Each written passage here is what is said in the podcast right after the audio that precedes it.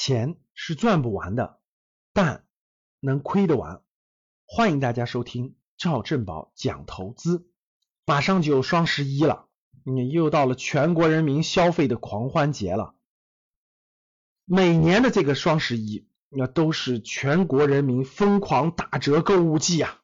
啊，网络上不仅是天猫、淘宝了，各个平台都借着双十一疯狂的打折促销，对吧？然后呢，促进大家的购买欲望，所有人想买的东西，哇，这个时候便宜啊，所以就疯狂打折，是吧？创造了一个全国的购物节。可是，我觉得就很奇怪了，消费品打折的时候这么疯狂，这么疯狂，大家这么乐意花钱，对吧？一天花的钱就上千亿的买这些东西。可是就在同样的双十一前后啊。整个中国的赚钱机器印钞机，这么好的资产在打折，疯狂打折，打折的比双十一打折还厉害，有的甚至有的这个赚钱机器甚至给你打五折，哇，疯狂甩卖，竟然出现的结果是恐惧、恐慌，不仅不敢购买，还疯狂卖出，哇！好奇怪呀！这个世界为什么这么奇怪呢？吃喝玩乐的东西买了以后，把钱花完了以后，这个钱就没有了，消失了。我买一根冰棍，吃完就没有了，我这两块钱就没有了。这个冰棍这么疯狂的去买，大家这件衣服买完了穿穿几个月就不要了，扔掉了，这个钱就没有了，疯狂去买。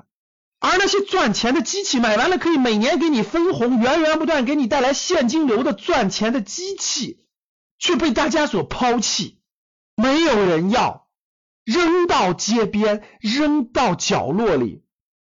那些可以给你带来现金流的，可以源源不断的那么多创始人的心血，那么优秀的中国最优秀的、最有智慧的那些年轻人的青春血汗、青春时光，都投入到了其中，创造的一个赚钱的机器，几万人、几千人，甚至几十万人的赚钱机器在每天的运作，控制着整个国家经济的命脉的这些机器。在打折促销，在疯狂促销，没有人买，反而是疯狂卖出。同样是双十一呀，一千亿去消费，都不愿意一千亿去买未来几年给你不断带来现金流的东西。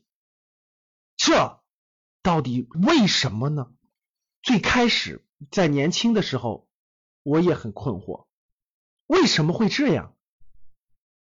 大多数人。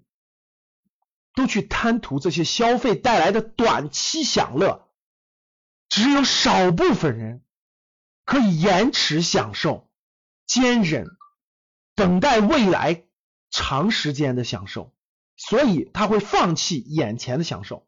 人性啊，人性的贪婪、人性的欲望，注定造成了大多数人普通而平庸，只有极少数的人。会控制眼前的享乐，去布局未来，考虑未来，不断的持有资产，不断的摒弃掉眼前的消费，终将变得富有。疯狂的双十一呀，把人性展现的淋漓尽致。每一个人都在双十一做出了他自己的选择。没有自律的人，不可能变得富有。